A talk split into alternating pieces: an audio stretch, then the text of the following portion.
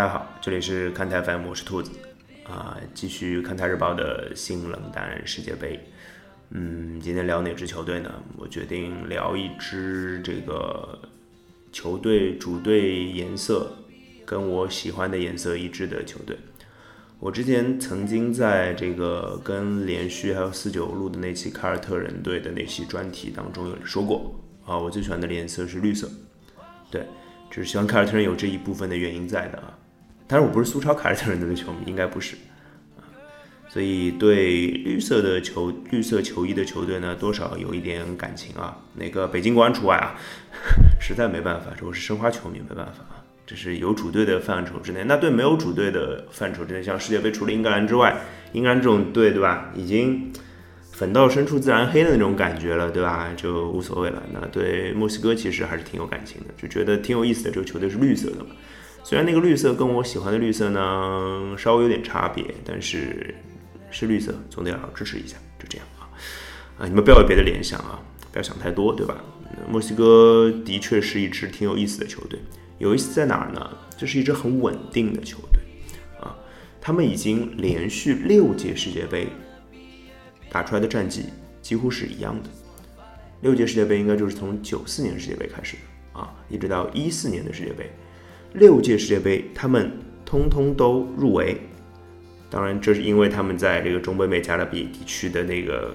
还是相当厉害、还是相当稳定的一个战绩啊。那美国队今年不就掉出去了嘛，对吧？很多人说这个组不行啊之类的。那墨西哥稳稳的每年都是每次都是第一第二出现的，对吧？呃，然后入围，而且每一届连续六次喽都能杀出小组赛。你看法国这样的强队啊，时不时小组被淘汰。哎，英格兰也是，对吧？阿根廷二零零二年也被小组淘汰，对吧？墨西哥就没有，稳稳的每一届都小组赛出现。但是小组赛之后的第一轮。八分之一决赛啊，他们就输了。六年六六不是六年啊，二十二十年对吧？其实到现在是二十四年了对吧？九四年开始的六届世界杯，它都是这个样子，相当相当的稳定啊。做到那么稳定不太容易的 啊，不太容易的。呃，要说这一些世界杯当中给我留下印象最深的时刻啊，就你们就会看得出我今天比较随意对吧？就是。呃，我我在寻找我的脑中的瞬间，就是说，我我觉得我第一个想起来的画面是一个花花绿绿的门将，对，就是坎波斯。呃，坎波斯是门将当中的一个奇葩啊，就是奇葩在两点，第一点在我已经说过了，他的绰号叫花蝴蝶。为什么叫花蝴蝶？就因为他每次都穿非常鲜艳的外套的服装啊，因为守门员有这个特权嘛，他可以穿跟其他球员颜色不一样的衣服。所以他每次都是花花绿绿的。在我那个年代的印象当中，花花绿绿会影想起两个运动员，一个是坎波斯，另外一个就是花大虫罗德曼。因为罗德曼每次都把头发染成各种各样的颜色，对吧？你说染头发还不太健康，对这个老有人说染头发会导导致这个病那个病之类的，毕竟都是化学成分嘛。我穿一件花衣服都是没有问题的嘛，对不对？呃，所以坎波斯的花衣花衣服。花蝴蝶的服装是以第一个给我留下印象很深的，第二个就是他的身高，对，他是门将里面就是有史以来我见过最矮的门将啊，肯我没有之一，肯定是最矮的啊，那那种什么小学生门将不算啊，那个我觉得现在小学生也有比坎波斯高的，我我我小时候一直以为坎波斯的身高是在一米七五左右或者一米七八左右，跟我差不多高，是一个矮门将，对吧？但是我后来查了维基百科，这次图就是查了一下，看了一下。他的身高是五尺六寸，五尺六寸什么概念？五尺六寸是一米六八，一个一米六八的门将还是很神奇的啊！就是，但是一就是我现在就是在科学数据和我自己的记忆当中在做徘徊了。其实，如果有听友就是能确认知道坎波斯的身高，或者能找找到别的资料，可以发一些图啊或者文字啊到我们看台微信看台 FM 的微信公众号的后台啊，你就在这篇。这个新冷淡世界杯之墨西哥啊，找到这篇就可以去留言啊。我得会写坎波斯的故事嘛，我也肯定会在微信公众号里面给大家看一下坎波斯的这个着装到底有多么的花哨。对，反正造型很多变哈，造型很多变，在足球场上造型很多变。那除了这个门将，大概也就是教练了，教练也许也可以造型很多变。对，呃，再再再说说还有什么印象深刻的镜头啊？有一个长发飘飘的前锋叫阿尔南德斯啊，那头长发是我印象很深的，包括他在门前的嗅觉也是让我印象很深的。对，那时候我记得他的背号应该是十五号吧，如果没有记错的话。那现在墨西哥也有一个前锋，也叫阿尔南德斯啊，门前抢点也非常好，他穿十四号球衣，对，就是小豌豆了。呃，对啊，这小豌豆已经三十岁了啊，不查资料不发现啊，一个长着小学生脸的人已经三十岁了，同样一长着一张小学生脸的人三十岁了，另外一个叫 Stephen Curry，对，这两个人我一直觉得长相有异曲同工的地方啊，长得不像，但是气质很像，就是小学生长相。对，小豌豆都三十岁了啊，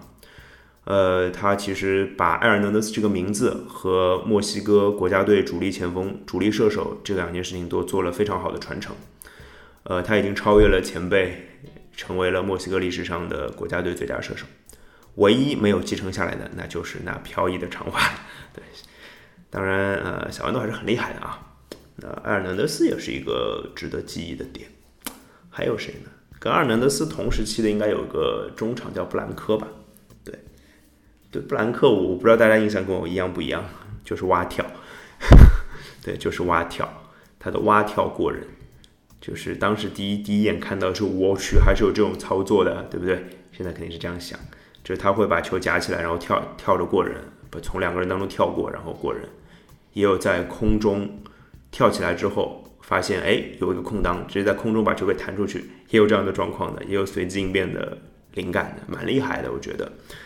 啊，也是一个蛮天才型的中场球员吧，对，而且他就是天才型的球员，被大家会认为说职业生涯不会长嘛，但是他在二零一零年的世界杯当中啊，他他出出来的时候应该是一九九八年世界杯，如果没记错的话，在二零一零年的世界杯上，他都做到非常不错的表现。就是有进球，那年他三十七岁了，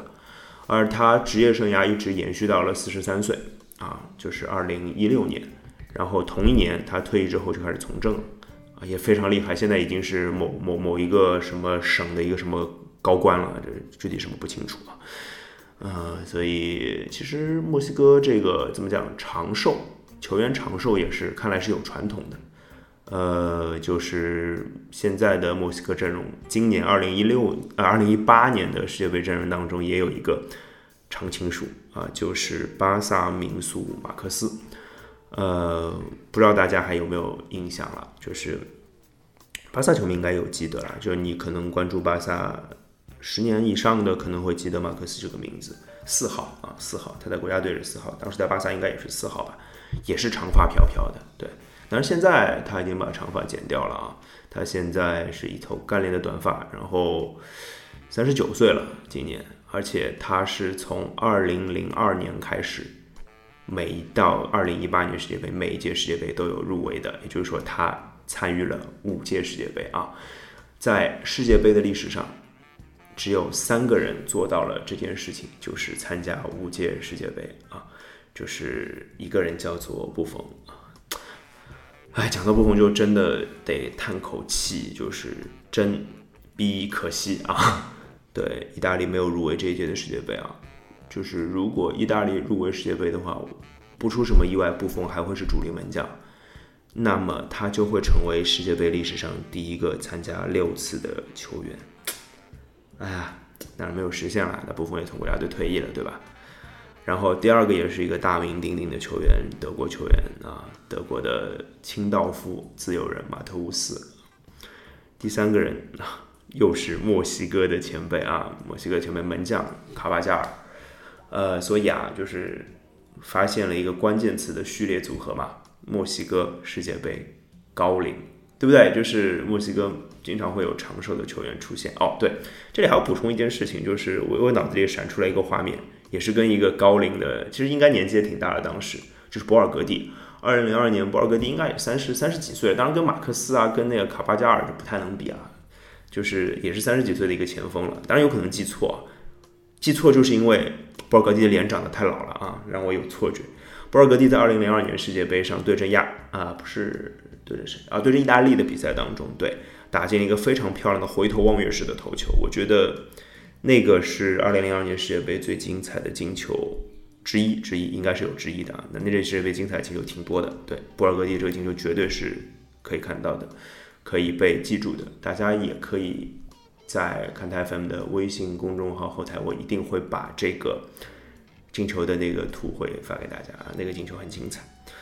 呃，来说说这一届的阵容喽。那马克思现在基本上就是一个精神领袖的存在了，他也不是主力了。但是因为后场的人选还是挺多的啊，埃克托莫雷诺啊、拉云啊、迪格雷耶斯啊，都是实力派的球员啊，足够让人放心了。而且门将有那个贡献上一届世界杯贡献无数神扑的这个奥乔亚，奥乔亚长得真的太像吴镇宇了，就这墨西哥吴镇宇，对。呃，而且他也只有一米八三啊，墨西哥果然真的是矮个门将也是出传统的，都是有延续的，对吧？高龄踢世界杯有延续啊，矮个门将也有延续。其实奥乔亚在上届世界杯的出色表现之后，大家都会觉得他应该是会找到一个非常好的下家的，然而并没有啊，他加盟了马拉加啊，大家会以为说啊，他加盟一个不是太强的球队是要稳拿主力之类的，然后也没有。他在马拉加当了两年半的替补，谁的替补呢？卡麦隆门神卡梅尼的替补，然后就只拿两个半赛季就出场了十一场，还好啊，在在去年夏天他加盟了比利时的标准烈日，然后这个赛季基本是打满的，所以我相信世界杯上状态应该也不错吧？对，嗯，